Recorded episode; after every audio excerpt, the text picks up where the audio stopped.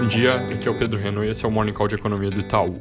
Ontem o dia acabou não fechando tão positivo quanto começou e hoje as bolsas na Europa operam com quedas pequenas, provavelmente com frustração nos mercados com relação àquela reunião do Eurogroup que eu comentei que não devia dar em nada e que realmente não resultou em grandes medidas, dado que os principais países ainda discordam sobre as condicionalidades para fazer mais estímulos de forma coordenada. Número de mortes pelo Covid deu um salto na Europa e novos casos no agregado de França, Alemanha, Espanha e Reino Unido também subiram um pouco, mas a tendência dessas curvas nesses países continua sendo de estabilização, seguindo a Itália, que teve ontem o menor número de novos casos desde a primeira quinzena de março. Nos Estados Unidos, novas mortes também tiveram um salto, mas estão em linha, na verdade até um pouco melhores, que o modelo que a Casa Branca tem utilizado, que foi algo que influenciou a decisão de colocar o lockdown nos Estados Unidos até o fim de abril.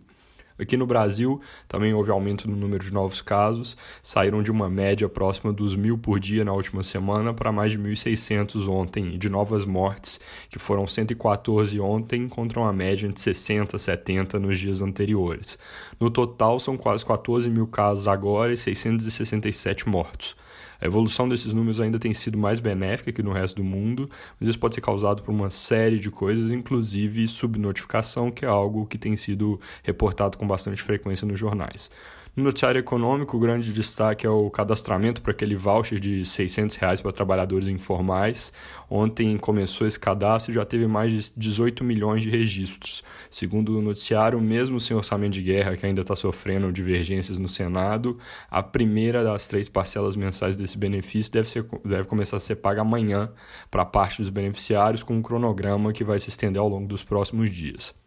O governo publicou uma MP ontem definindo o tamanho também do saque do FGTS, que vai ficar em R$ 1.045 e a data de liberação que vai ser do meio de junho até o fim do de, de dezembro, ou seja, o dinheiro que deve mais ajudar na recuperação do segundo semestre do que nesse momento em si. Sobre aquela decisão do Lewandowski que eu comentei de envolver sindicatos nas negociações para reduzir a jornada ou suspender contratos de trabalho, o ministro Dias Toffoli antecipou a análise do tema em plenário virtual que ia ser dia 24 para o dia 16, potencialmente então encurtando em mais ou menos uma semana a reversão dessa decisão que, como eu comentei ontem, adiciona incerteza para o empresário que está pressionado a desligar funcionários. Por fim, o Senado aprovou um projeto de lei para dar crédito barato com recurso do Tesouro para micro e pequenas empresas, com valor total de 11 bi para folha de pagamentos, capital de giro, enquanto a Câmara acabou não votando o Plano Mansueto de Recuperação Fiscal e, segundo o Estadão, está discutindo